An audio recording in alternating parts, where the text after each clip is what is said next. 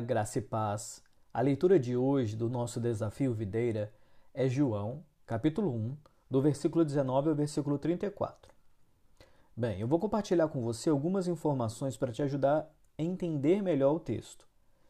Nesse trecho, João Batista, que significa João que batiza, dá testemunho do Messias no momento em que os líderes religiosos mandam uma comitiva para investigar quem seria João Batista pois o seu ministério estava se tornando cada vez mais conhecido entre o povo que ia até o deserto para vê-lo. Quando interrogado, ele diz de forma bastante direta que ele não era o Messias, nem Elias ou um profeta, mas a voz do que clama no deserto: endireitai o caminho do Senhor. Essa é uma citação de Isaías 40, versículo 3, e foi usada por ele para dizer para todos que ele estava preparando o caminho para aquele que é maior do que ele, esse sim, o Messias.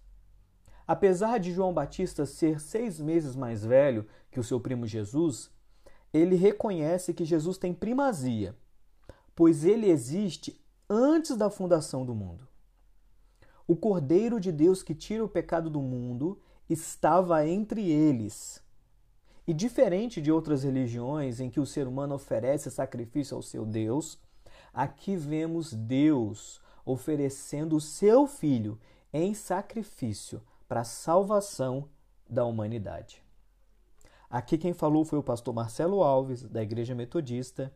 Um grande abraço e Deus te abençoe.